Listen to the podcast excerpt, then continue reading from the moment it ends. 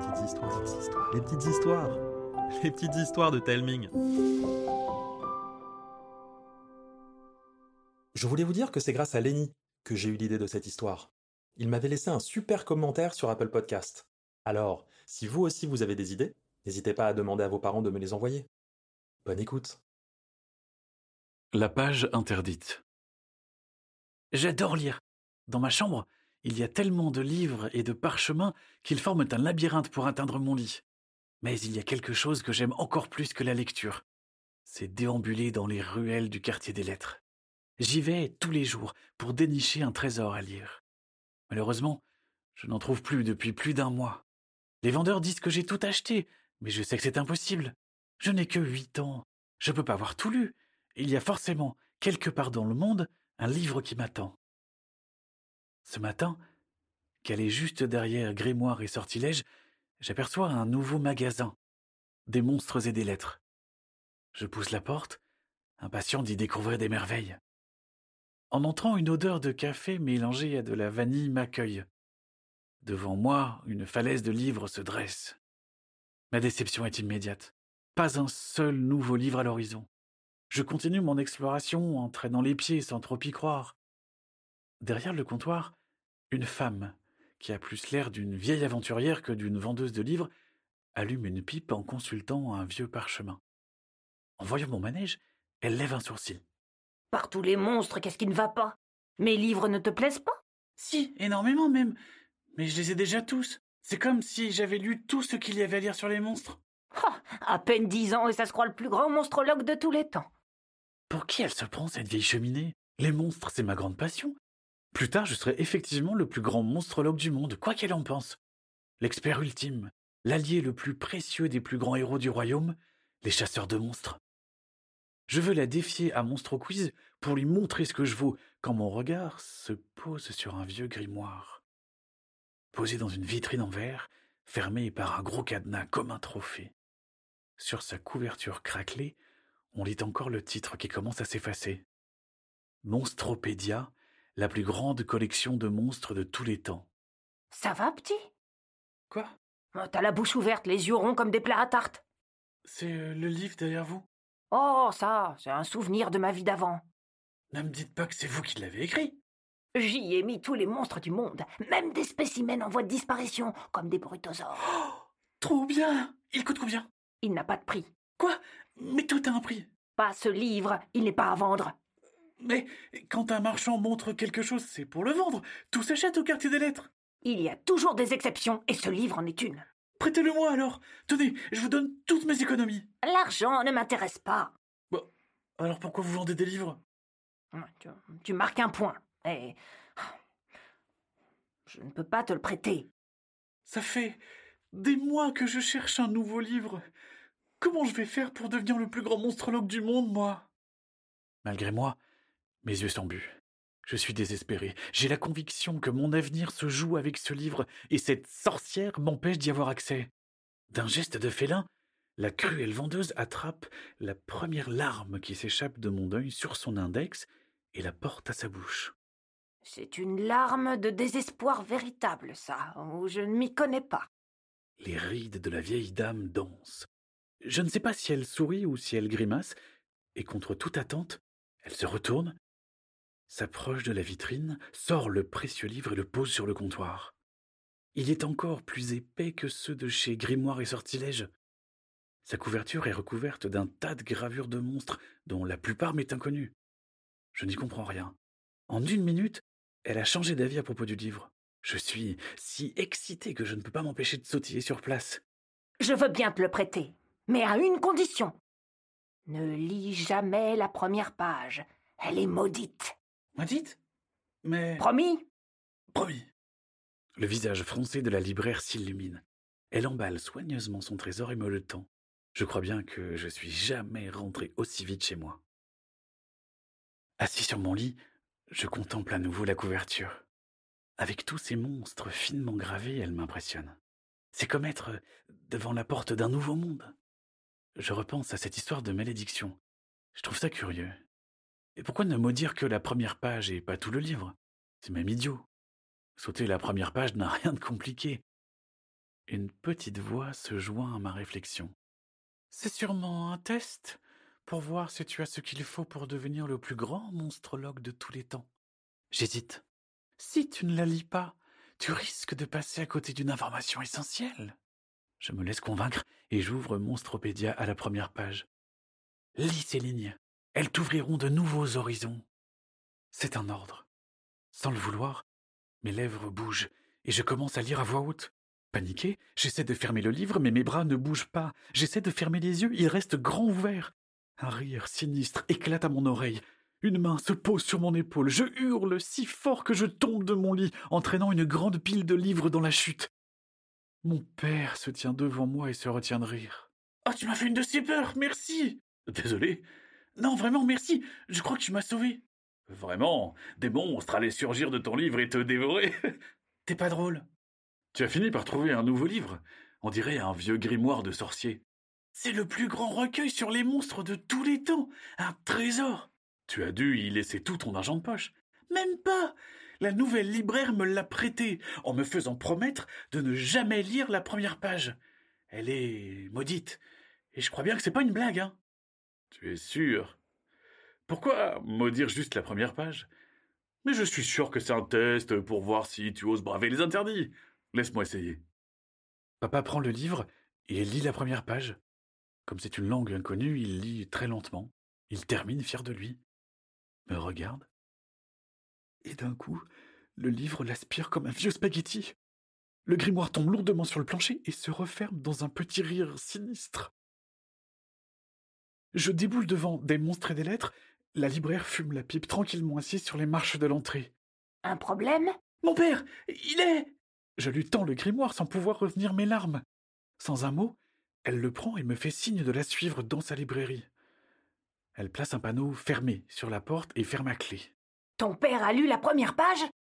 Il pensait que c'était un test de courage. Il voulait me montrer. Mais moi, j'ai entendu une voix. Sans lui, j'aurais été aspiré. C'est de ma faute. Je n'aurais jamais dû te le prêter. Je pensais que tu étais prêt. Dites, c'est quoi ce livre? Un livre monde. Comment? Je croyais que c'était une légende. Ils existent bel et bien, petit. Celui-ci appartient à ma famille, les Belmonte. La famille Belmonte? Les fondateurs de l'Académie Stremont? L'école qui forme l'élite des chasseurs de monstres? C'est Belmonte, là, oui. Je m'appelle Irvia. La fille unique de Clarissa et Simon. Mais vous avez disparu il y a quarante ans Tout le monde vous croit morte Morte de honte, oui. Quand j'étais plus jeune, je voulais devenir la plus célèbre des monstrologues. En parcourant les archives des Belmonte, je suis tombée sur ce livre monde. Quelques monstres très anciens le peuplaient. Ça m'a donné l'idée d'y enfermer tous les monstres que l'on pouvait capturer. À l'aide de la formule que j'avais inscrite sur la première page, le lecteur était propulsé au cœur du livre dans le plus grand parc monstrologique jamais créé. Grâce à ça, on pouvait étudier les monstres sans voyager. Des milliers de personnes se pressaient pour visiter ce monde, pendant une journée, une semaine ou des mois. Un jour, Filto, un sorcier aux cheveux de feu et à la peau blanche comme la neige, vint me voir. Il exigeait que je libère les monstres enfermés dans Monstropédia. J'ai refusé. Il est entré dans une colère noire. Si les monstres sont prisonniers de ce livre, les humains qui liront la première page le seront aussi. Par réflexe, j'ai réussi à lancer un sort qui l'expédia dans le livre. Mais le mal était fait, le grimoire était maudit. Oh, J'avais si honte de cet incident que j'ai choisi de disparaître et d'emporter ce livre avec moi. Mais il va devenir quoi, mon papa? Ne t'inquiète pas, on va aller le chercher. Comment? Avec cette clé. Irvia détache d'un médaillon une petite clé toute simple. Elle l'approche de la couverture du grimoire, et les dessins de monstres se déforment pour dessiner un trou de serrure. La libraire y plonge la clé et la tourne. Autour de nous, tout devient gris. Le claque sonore d'un verrou résonne. Un clignement d'yeux plus tard, nous voilà au sommet d'une colline. Un chemin zigzague jusqu'à la forêt qui nous fait face.